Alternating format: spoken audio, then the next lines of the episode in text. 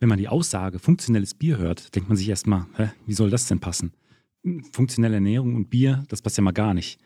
Aber den Mädels und Jungs von Joybräu ist es gelungen, diesen Widerspruch zu überwinden. Denn auf der einen Seite kannst du ein leckeres, erfrischendes und alkoholfreies Bier trinken und auf der anderen Seite unterstützt du durch die veganen Proteine und die essentiellen Aminosäuren im Bier deine Regeneration und auch den Muskelaufbau. Und zudem versorgst du deinen Körper auch noch mit Vitamin B12 und Vitamin C. Wenn du Joybräu mal testen möchtest, bekommst du über den Gutscheincode ATHLET20 20% auf deine Bestellung. Den Link dazu findest du natürlich in den Show Notes. Mein Name ist Benjamin Brömme und herzlich willkommen zum Mein Athlet Leichtathletik Podcast. Mein heutiger Gast, Lisa Meyer, zählt zu den ersten Gästen des Mein Athlet Leichtathletik Podcasts. Denn sie war bereits in Folge 8 im Mai 2019 im Mein Athlet Podcast mit am Start. Und deshalb wurde es einfach Zeit für eine zweite Folge. Lisa hatte in den vergangenen Jahren ja ziemlich viel mit Verletzungen zu kämpfen gehabt und überlegte im letzten Jahr ihre sportliche Karriere komplett an den Nagel zu hängen. Vor wenigen Wochen gewann sie jedoch gemeinsam mit Alexander Burkhardt, Gina Lückenkämper und Rebecca Hase die 4x100 Meter Staffel bei den Europameisterschaften 2022 in München. Deshalb haben wir uns natürlich über die vergangenen Jahre und über das Staffelfinale in München unterhalten. Du hast angesprochen, auch im Aufwärmplatz kriegt man das Beben des Stadions mit. Wir wussten irgendwie, Julian Weber wirft gerade Speer. Wir waren selber noch im Warm-up und die Zuschauermenge bebt. Das hat man richtig gehört. Also diese Magie ist auch dahin übergeschwappt. Also uns war da schon bewusst, dass heute Abend irgendwie ein, ein magischer Abend werden kann und dass da richtig, richtig Stimmung äh, sein wird. Und ich bin auch ehrlich, natürlich, man kommt dann auf die Bahn, es ist alles abgedunkelt, das ganze Stadion ist still. Völlige Gänsehautstimmung.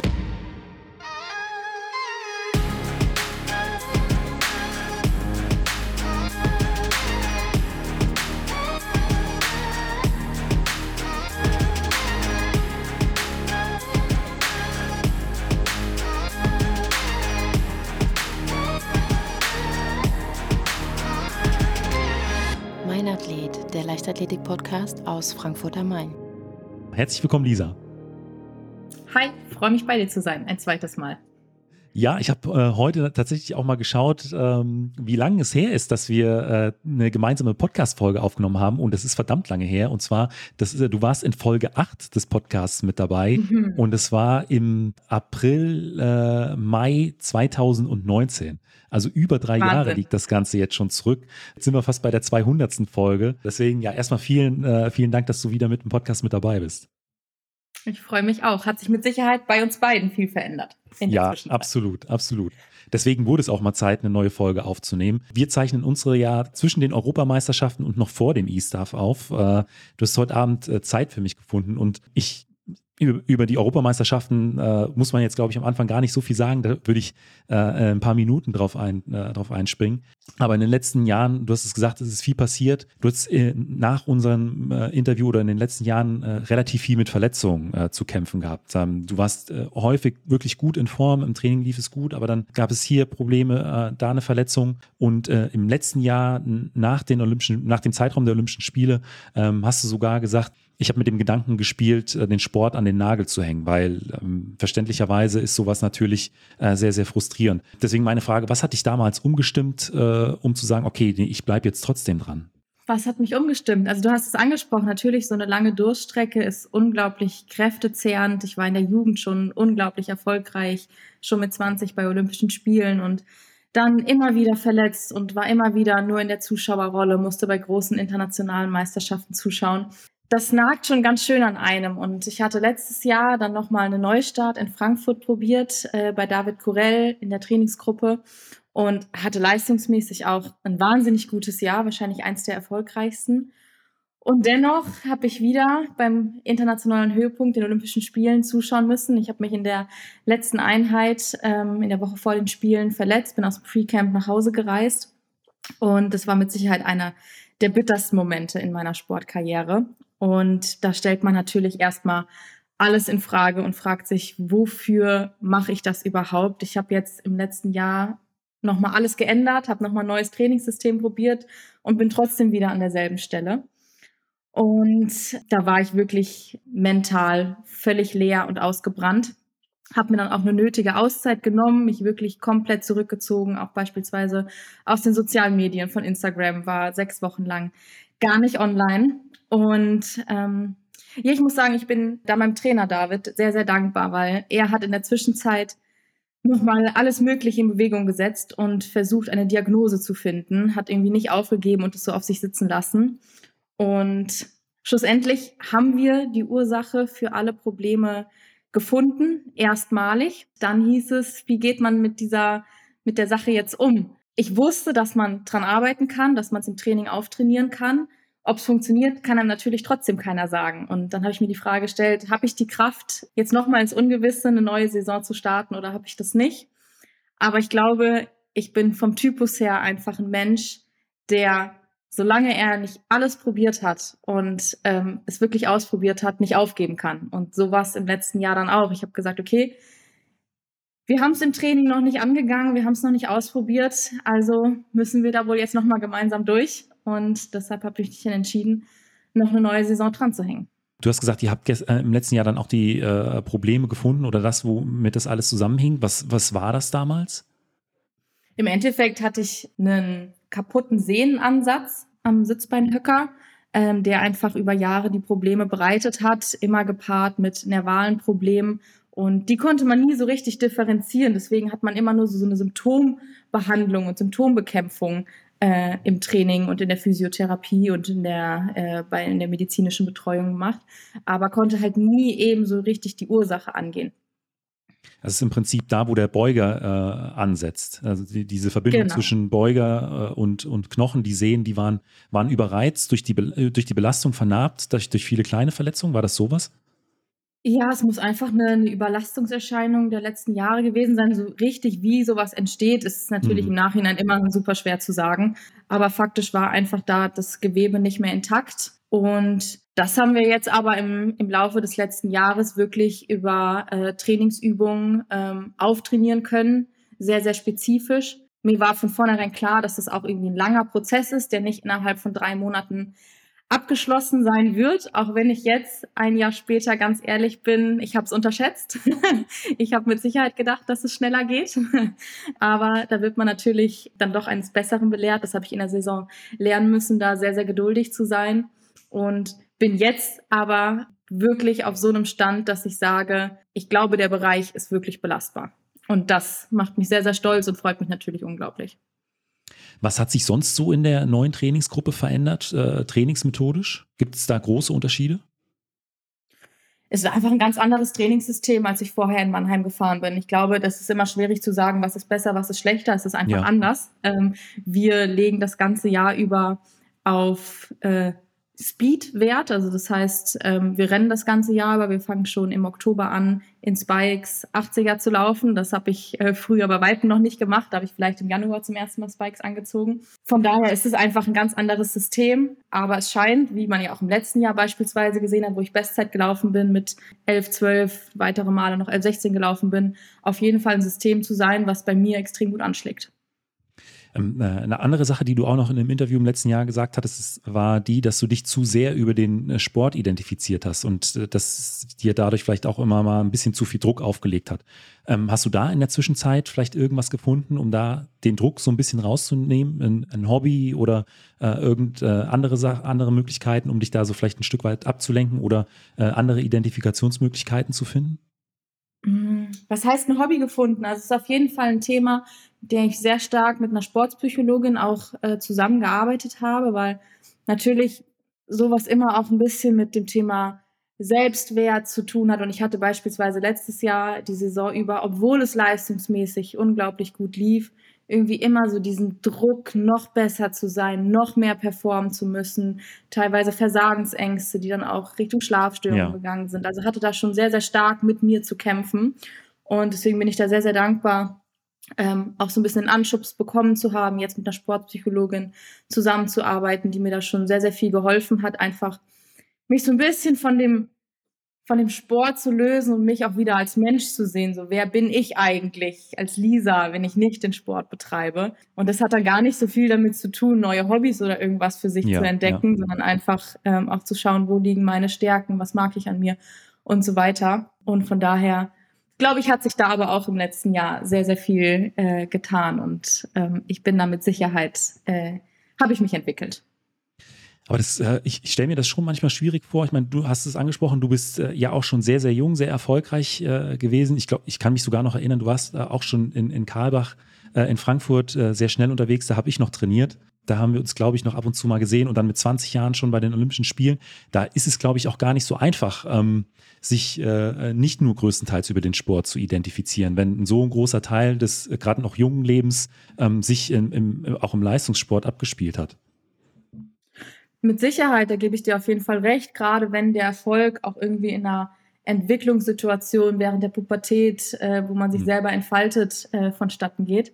Und von daher, klar, ich bin mit dem Erfolg da groß geworden und dann über Verletzungssorgen irgendwie konnte ich nie dran anknüpfen. Und natürlich, man spürt innerlich immer, da steckt noch so viel in mir und ich weiß, was ich zu leisten imstande bin. Aber ja, wenn man es nicht zeigen kann, dann dann ist es irgendwann ziemlich, ziemlich schwer, damit, damit richtig umzugehen. Ja. Und ähm, vielleicht habe ich mich da manchmal auch ein bisschen alleingelassen gefühlt, aber mir auch nie die Hilfe gesucht, die ich jetzt äh, erhalten habe. Und von daher war das für mich, glaube ich, schon ein ganz, ganz wichtigen Schritt, da mit jemandem zusammenzuarbeiten.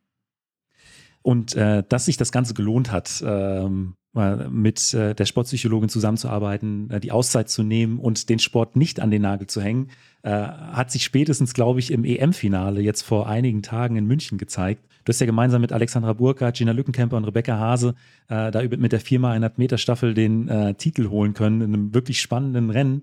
Ähm, deswegen, da würde ich gerne einfach nochmal einsteigen. Es war einer der emotionalsten Momente der ganzen Europameisterschaften. Ähm, deswegen jetzt rückblickend so aus deiner Sicht dieser ganze Ablauf, wenn wir einfach mal einsteigen in die äh, ja, letzten Vorbereitungen vor diesem Finallauf. Also wie, wie kann ich mir das vorstellen? Gab es noch eine letzte Besprechung, äh, eine letzte Teambesprechung, in der nochmal, weiß ich nicht, gut, Taktik bei der 4x100 Meter Staffel äh, gibt es nicht so groß, aber ein paar motivierende Worte äh, weiß ich, von äh, den Teamkolleginnen äh, vom, vom Trainerteam oder so, dass es die gegeben hat? Oder wie sah das da im Vorfeld aus? Wie sah das im Vorfeld aus?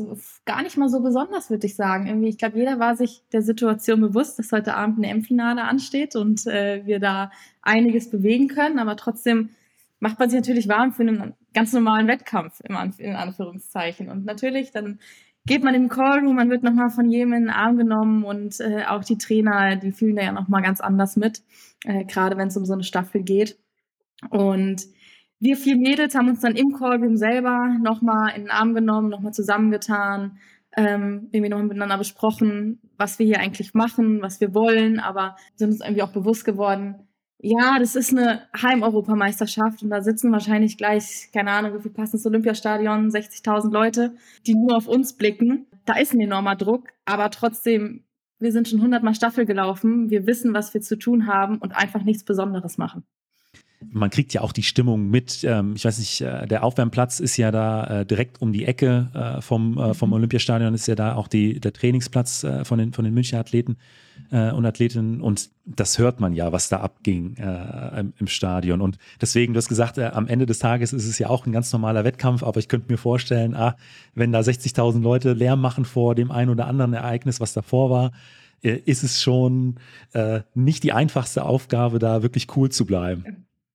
Nein, nein, auf keinen Fall. Ähm, ich war selber beispielsweise an dem Dienstagabend, ähm, als Gina Europameister über 100 Meter geworden ist im Stadion und da habe ich selber schon mal diese Atmosphäre gespürt ja. und ich war überwältigt und ich saß nur auf der Tribüne. Das war wirklich unglaublich und du hast angesprochen, auch im Aufwärmplatz kriegt man das Beben des Stadions mit. Wir wussten irgendwie, Julian Weber wirft gerade Speer. Wir waren selber noch im Warm-up und die Zuschauermenge bebt. Das hat man richtig gehört. Also diese Magie ist auch dahin übergeschwappt. Also uns war da schon bewusst, dass heute Abend irgendwie ein, ein magischer Abend werden kann und dass da richtig, richtig Stimmung äh, sein wird. Und ach, ich bin auch ehrlich, natürlich, man kommt dann auf die Bahn, es ist alles abgedunkelt, das ganze Stadion ist still völlige Gänsehautstimmung, die man ja. selber hat. Man fühlt sich irgendwas zwischen einem kleinen Kind und einem Rockstar. Man weiß irgendwie gar nicht so recht, was man hier gerade zu suchen hat. Ähm, deswegen, es war schon einer der besondersten Momente ähm, in verschiedenen Hinsichten, mit Sicherheit da auf der Bahn zu stehen. Aber ich glaube, wir haben es in dem Moment geschafft, irgendwie diese positive Energie, ähm, die das Publikum da vermittelt hat, mit in den Wettkampf zu nehmen, uns eben nicht geschafft oder uns, uns nicht davon lähmen lassen, was ja auch ganz leicht passieren kann, was auch, glaube ich, nicht verwerflich ist. Es ist absolut menschlich, wenn man davon erstmal erschlagen wird. Aber irgendwie haben wir es, haben wir es geschafft, das mitzunehmen. Und man hat ja in so einem Moment irgendwie auch gar keine, gar keine großen Gedanken mehr im Kopf. Das sind ja eher so Gedankenfetzen, die da dann vor so einem Rennen noch, noch durch den Kopf gehen. Ähm, aber ich habe mir in dem Moment gedacht, ich habe jetzt jahrelang zuschauen müssen und ich habe jahrelang auf diesen Moment wieder gewartet, hier vor diesem Publikum stehen zu dürfen. Und es ist jetzt was so Besonderes. Und ich bin ehrlich, ich konnte diesen Staffellauf bei allem Druck, der da ist und der Druck in der Staffel, der ist enorm, weil du nicht nur für dich selber, sondern auch für drei andere mitperformen musst und ähm, da nichts in die Hose gehen darf. Ähm, deswegen ist eine Staffel nochmal eine ganz andere Drucksituation. Und trotzdem habe ich es geschafft, dieses Rennen in vollen Zügen zu genießen und diesen ganzen, das ganze drumherum zu genießen. Und da bin ich auch ähm, ein kleines bisschen stolz drauf, muss ich sagen, weil ich glaube, das hätte ich auch nicht immer gekonnt. Das, ich finde, das hat man aber auch an den Fernsehbildern gesehen. Du bist auf Position 2 gelaufen und äh, bei einem Kameraschwenk warst du auch äh, ein paar Sekunden im Prinzip im Vollbild zu sehen und der Schritt war halt wirklich, äh, es war ein wirklich lockerer, schneller Schritt. Es sah wirklich, ja, äh, in Bestform aus, äh, kann man so sagen. Das war null verkrampft, einfach nur schnell. Ähm, das hat man auch als, äh, als Fernsehzuschauer gesehen. Aber im Vorfeld, äh, da, man kommt ja ins Stadion rein, die, das normale Prozedere ist, äh, man misst erstmal den, die, äh, die Schritte aus. Wie viele, äh, wie viele Schritte hattest du auf Alex? Du, äh, Alex war ja, war ja Startläuferin im, im Finale und hat auf dich gewechselt. Weißt du noch, ähm, wie euer, euer Abstand war? Boah, ich, ich müsste lügen. Ich glaube, wir hatten 34 Füßchen. Okay. In so einem Moment zählt man sowas auch zweimal durch und man kommt zweimal auch auf eine andere Anzahl mit ja, Sicherheit. Ja, kenne ich. nee, ähm, aber ich glaube, sowas müsste es gewesen sein. Der Wechsel war nicht optimal, da müssen wir uns äh, nichts vormachen. Wir hatten im Vorfeld auch, gerade als wir ins Stadion reingekommen sind, reingeführt wurden, wurde der Männerlauf ja. ähm, gestartet. Und wir haben leider auch den Wechsel von Kevin Kranz auf Joshua Hartmann mitbekommen, der dann ja, ja. leider nicht funktioniert hat und sie hätten auch ähm, Medaillenchancen gehabt. Das ist natürlich ein Moment, wo man dann erstmal schluckt, sich erstmal wieder sammeln muss. Wir haben uns dann auch nochmal zusammengetan und gesagt, Mädels, davon lassen wir uns jetzt nicht verunsichern, nicht beirren. Jeder weiß, was er zu tun hat. Einfach den Job wie immer machen. Aber es ist keine schöne Situation. Ja, ähm, das ist auch immer so ein bisschen die Schwierigkeit in der Staffel. Also die, die Wechsel, die werden ja schon ausgereizt, gerade in so einem Finale. Da kann man über die Wechsel viel rausholen und das ist immer so ein schmaler Grad. Manchmal klappt's, manchmal klappt's einfach nicht. Das hängt auch äh, immer so ein bisschen mit da zusammen. Ähm, wie positionieren sich die Konkurrentinnen auf den anderen Bahnen? Hat man wirklich die ganze Zeit Blick äh, auf die eigene Läuferin. Und ähm, manchmal ist auch so eine Sache, ich könnte mir vorstellen, bei so einem Stadion, äh, bei diesem Lärm, äh, dass man das Hepp dann gar nicht so richtig wahrnimmt, wie äh, wenn man das jetzt äh, im Training übt und äh, vielleicht äh, 20 andere Leute noch mit, mit auf dem Platz sind. Definitiv, das haben wir uns auch im Vorfeld wirklich so gesagt. Äh, Mädels, es kann sein, dass wir da kein Hepp und nichts hören werden, weil nur Zuschauergetöse ist. Ja. Ab Mitte Wechselraum geht der Arm raus, egal was ist. Einfach, dann ist er draußen, dann wird es da irgendwie reingelegt. Dem ist man sich im Vorfeld schon äh, auf jeden Fall bewusst und solche Szenarien ist man mal durchgegangen. Und natürlich, du hast angesprochen, ey, in der Staffel, da kommt es auf einen Schritt zu früh oder zu spät an und der Wechsel ist äh, gut oder ist nicht gut. Äh, von daher, ja, das sind schon Nuancen, da muss man schon im richtigen Moment dann gerade unter so einer Atmosphäre in so einem Stadion die Nerven behalten und, und ja, bei sich bleiben. Und eben nicht vielleicht auf die Konkurrenz schauen und äh, wo, wo die gerade ist. Aber der Wechsel hat ja dann geklappt. Äh, du bist wirklich frei gelaufen. Hast du noch Erinnerungen an, äh, an, dein, an deinen Part in der Staffel oder ähm, warst du so ja, fokussiert, dass es tatsächlich komplett ausgeblendet war? Es gibt ja auch oft, dass man sich dann ähm. überhaupt nicht mehr an solche äh, Ereignisse erinnern kann.